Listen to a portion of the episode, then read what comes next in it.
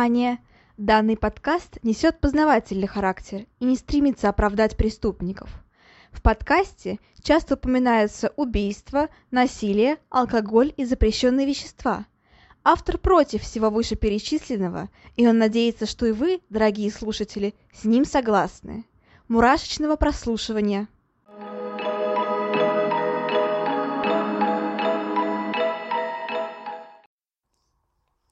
Всем привет! С вами снова Ульяна, и вы слушаете новый выпуск подкаста «Обратная сторона жизни». Всем добро пожаловать! Любовь. Как же прекрасно это чувство, особенно если оно взаимно. Когда мы любим, то мир вокруг кажется таким прекрасным, светлым, ярким, красивым. Ну а на что люди готовы ради любви? Кто-то пишет стихотворение, кто-то посвящает своим любимым песни – а кто-то создает э, музыку. Ну а кто-то убивает. К сожалению, иногда любовь сподвигает нас не только к прекрасному, но и к ужасному. В прошлых выпусках мы уже не раз говорили о реальных Джокерах и Харли, Квин, Кенах и Барби, которые решились пойти на совместные убийства. А, и эта тема до сих пор не исчерпана. Потому что иногда случается так, что двое безумных людей сходятся и порождают насилие, зло и мрак. Так сказать, безумие на двоих. И сегодня мы поговорим о Дэвиде и Кэтрин Бирни, парочке безумных влюбленных, которые совершили серию убийств. И о Кейт Мойр, благодаря которой их поймали. Мурашечного прослушивания. Ну и сразу небольшой дисклеймер, который, конечно, хотелось бы не делать, но, наверное, надо. Я записываю этот выпуск в субботу, когда только-только начало происходить то, что, ну, я думаю, вам и так всем известно.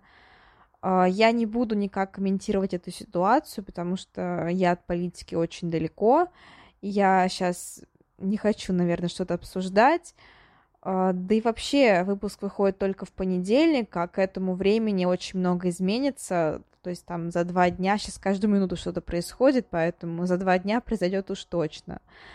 Поэтому комментировать я что-то не буду, вот не знаю. Но, однако, в чем я уверена на сто процентов, так это в то, что, несмотря на все ужасное и неспокойное, что сейчас происходит, Нужно верить в лучшее, делать повседневные вещи, которые помогают нам отвлечься, успокаивают нас и приводят мысли в порядок. И неважно, что это, там, просмотр любимого сериала или уборка или готовка, или, возможно, я не знаю, общение там по телефону с друзьями, делайте повседневные вещи, отвлекайтесь и давайте все вместе думать о хорошем. Как-то так. Ну а теперь точно приятного прослушивания. Итак, Дэвид Джон Бирни и Кэтрин Маргарет Бирни. Это австралийская пара из Перта, что находится в Западной Австралии, которая в 1986 году совершила вместе серию убийств. А, они убили четырех женщин, при этом пятой женщине удалось сбежать. А, ну и, собственно говоря, прежде чем говорить о серии убийств, нужно поговорить о их биографии по отдельности. Давайте начнем с вами с Дэвида Бирни. Дэвид Джон Бирни был старшим ребенком. Он рос в многодетной семье, и надо сказать, что, наверное, как у большинства преступников, семья его была, ну, не самой благополучной. А, во-первых, э, родители страдали алкоголизмом, часто издевались над детьми, и даже ходили слухи о том, что якобы они занимаются инцестом.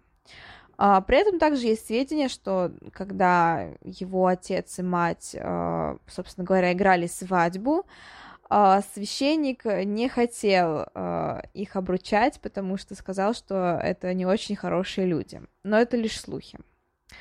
Собственно говоря, в школе Бир не особо как-то не выделялся, но при этом а, его знакомые, его одноклассники говорили о том, что он а, часто приходил неухоженным, и что, в принципе, их дом тоже был неухоженным, и что родители вообще никак не заботились о детях, а, они были предоставлены сами себе, там никто им не готовил, никто за ними не убирал.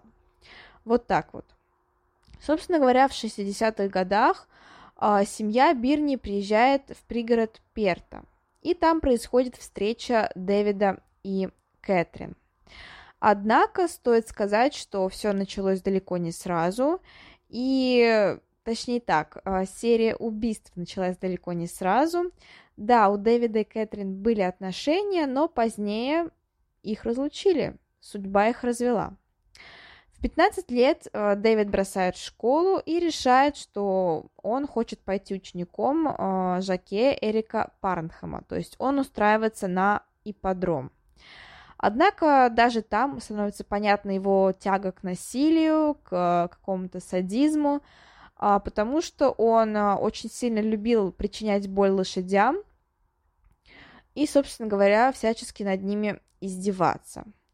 А, кроме того, он несколько раз пытался совершить изнасилование девушек, других девушек, и уже к своему совершеннолетию он имел несколько судимостей, причем за самые разные преступления, начиная от краж и заканчивая попытками изнасилования – а, кроме того, да, он уже даже успел отмотать а, небольшой тюремный срок.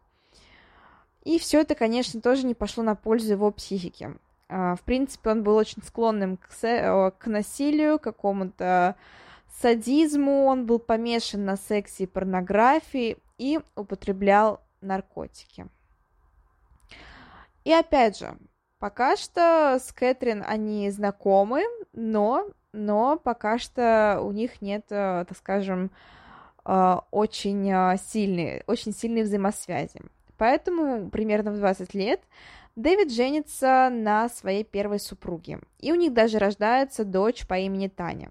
Кстати, неизвестно, что сейчас, что сейчас с ней происходит, в принципе, она не дает интервью, однако ходят слухи о том, что Таня зареклась рожать детей, чтобы, так скажем, э, случайно, ненароком не породить нового Дэвида Бирни. Что же касается Кэтрин. А, Кэтрин родилась 23 мая 1951 года. Судьба у нее тоже была не самая простая. Мать Кэтрин умирает, когда девочке было всего лишь два года. Во время родов она умирает, ее брата. При этом сам брат и новорожденный тоже умирает через пару дней. А, в принципе, отец э, пытался о ней позаботиться, однако он понимает, что не справляется, и отправляет ее жить к бабушке с дедушкой. Однако уже когда девочка подрастает, с ней становится чуть легче, он получает опеку над Кэтрин и, собственно говоря, продолжает э, ее воспитывать. Встреча Кэтрина и Дэвида происходит довольно рано, как я уже сказала, в 12 лет. И к 14 годам они уже начинают полноценные половые отношения. А, Гарольд, а это отец Кэтрин, он сильно беспокоится по поводу своей дочери, потому что знает о репутации Дэвида и о том, что у него уже есть э, приводы в полицию и даже условные сроки. Да и девочка э, Кэтрин сама, общаясь с Дэвидом, тоже, так скажем, попадает в не самую хорошую компанию, поэтому у нее тоже начинаются проблемы с полицией. А, через время уговоры отца действуют, да и Дэвида в очередной раз загребают, а, поэтому они расстаются, и девушка начинает работать эм, а, в семье Маклафлин экономкой. Ну, то есть она что-то типа прислуги. Все складывается довольно удачно. А, и как в таких вот, скажем, самых дешевых и в то же время прикольных романтических фильмах, а, девушка выходит замуж за Дональда Маклафлина, то есть а, вот у кого она работала экономкой. Да, действительно так вот романтично, как в фильмах. Однако, к сожалению, продолжение не такое романтическое. А, да, действительно, некоторое время у них все хорошо. У Кэтрина и Дональда рождается много детей, семеро, а, но, к сожалению, однако, первый сын погибает, там вроде бы была авария какая-то, А, но да, после него рождается еще шестеро детей, и в целом у них, казалось бы, все хорошо, но нет. А, в 85 году она вновь встречает Дэвида, и у них завязываются отношения.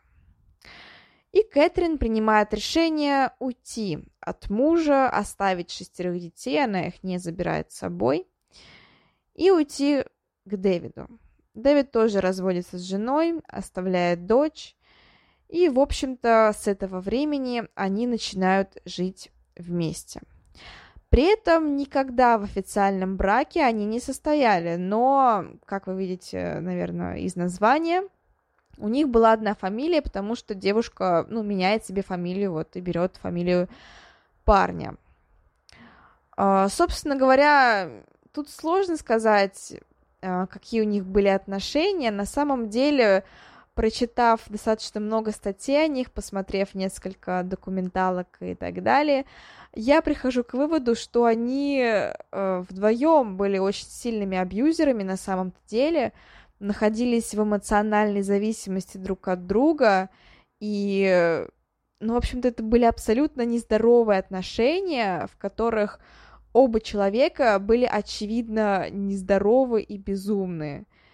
И вот наверное, в какой-то степени, конечно, а, Дэвид был таким более, что ли, не знаю, более абьюзерным, не знаю, был, наверное, в большей степени абьюзером, а, потому что все-таки у Кэтрин судьба складывалась достаточно хорошо. Но, однако, и она, как позднее выяснится, была тоже не лыком шита и всячески унижала Дэвида в том числе. Собственно говоря, в 1986 году Дэвид устраивается работать на фабрику, и с этого времени начинаются их преступления.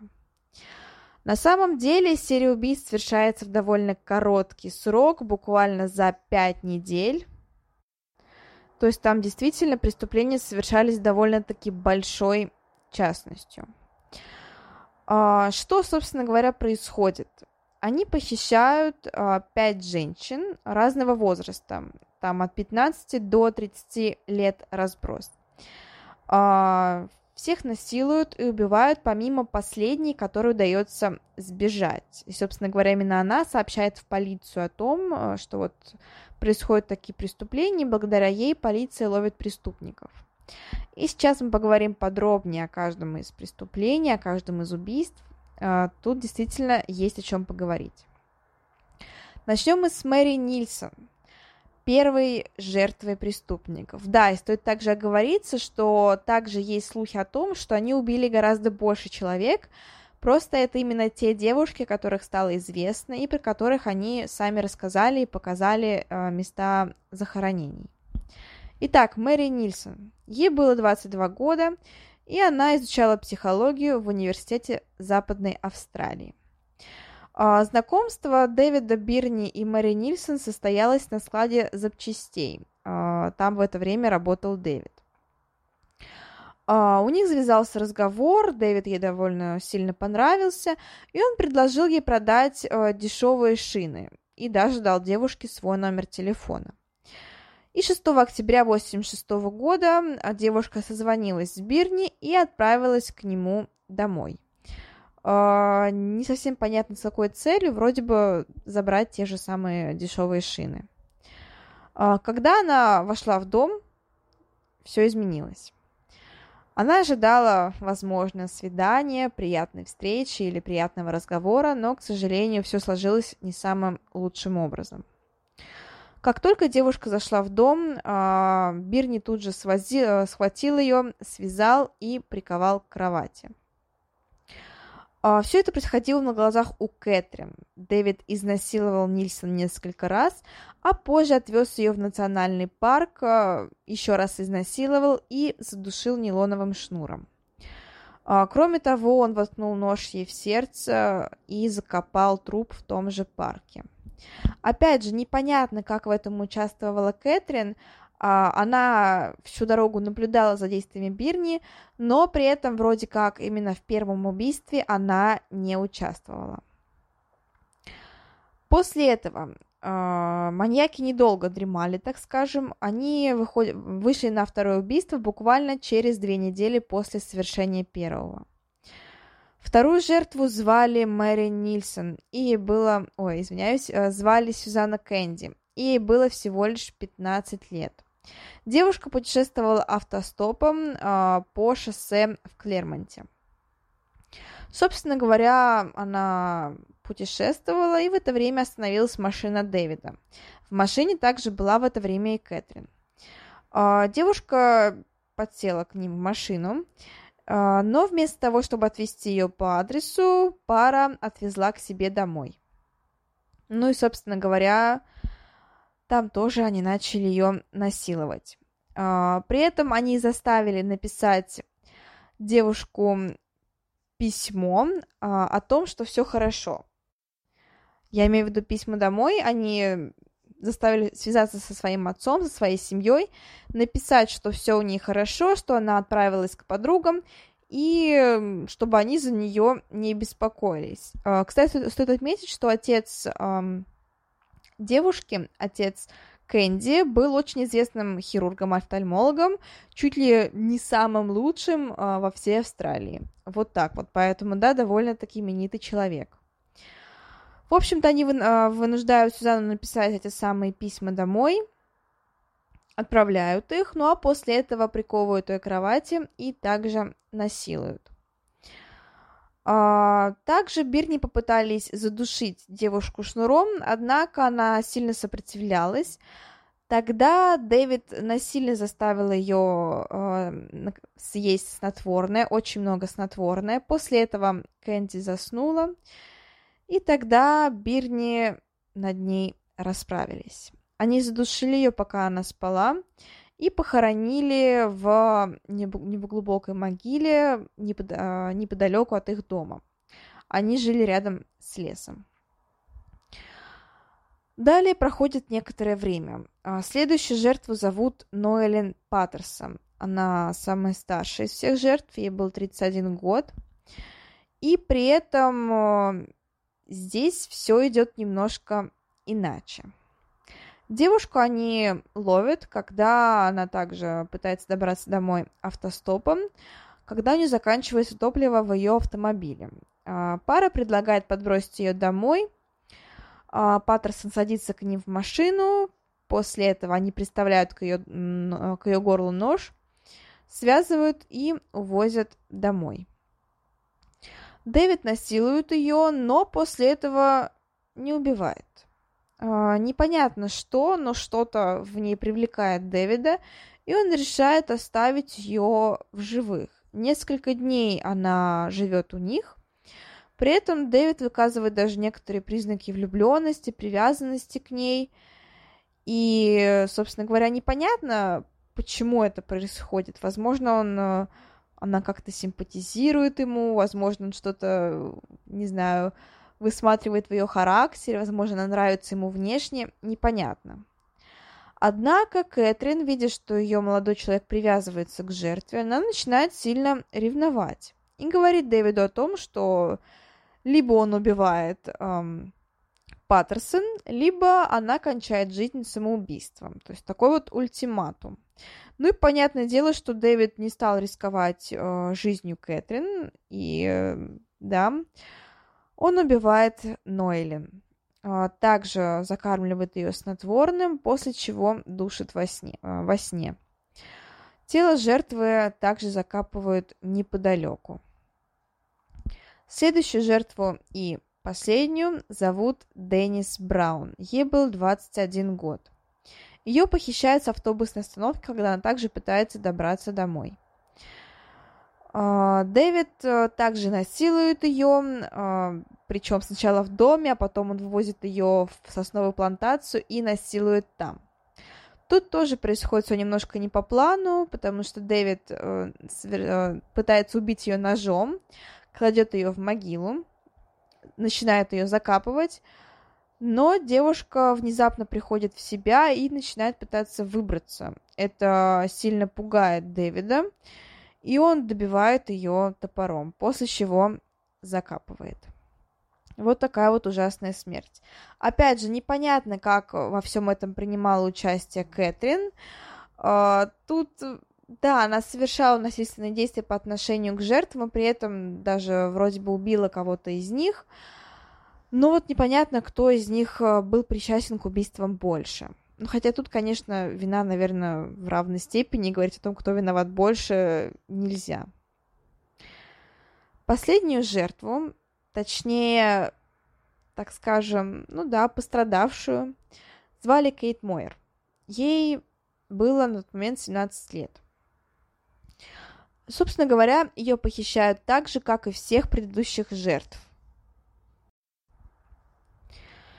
Ее привозят домой, однако тут тоже все идет по-другому. Собственно говоря, во-первых, они заставляют девушку танцевать для них, то есть возбуждать, соблазнять их, и после этого кладут спать вместе с собой.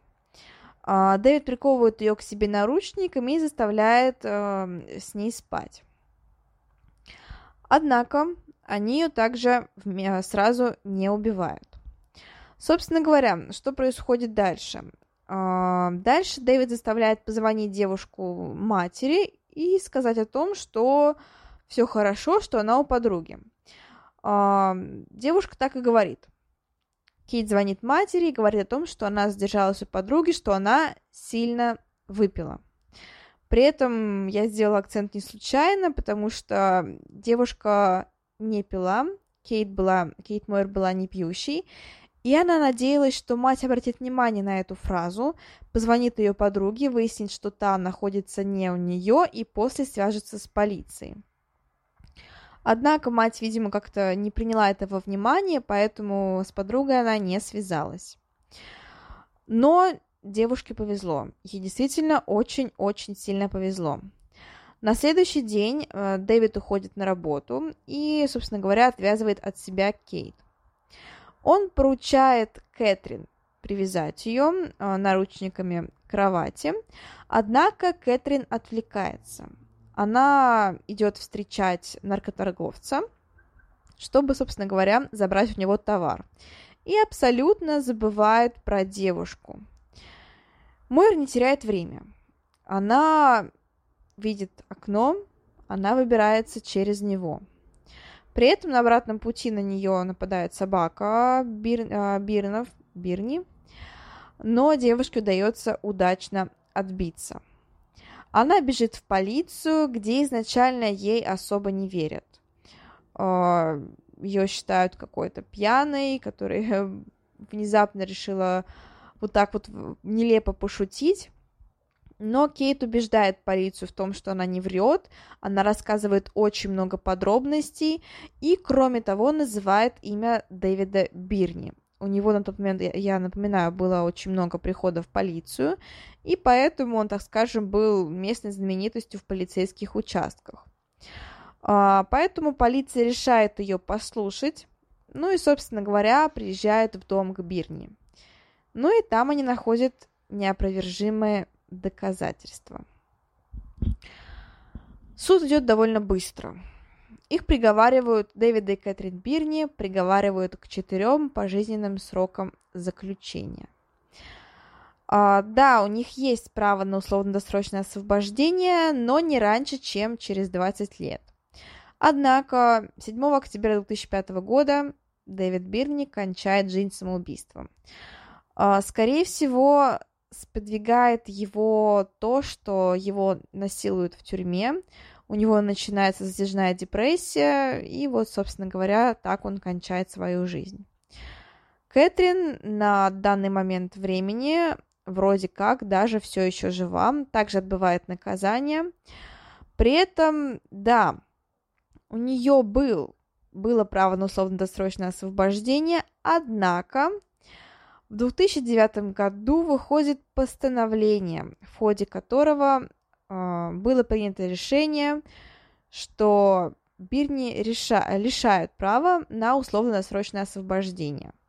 И таким образом она становится третьей женщиной в истории, в истории Австралии, которой есть пометка «не освобождать никогда».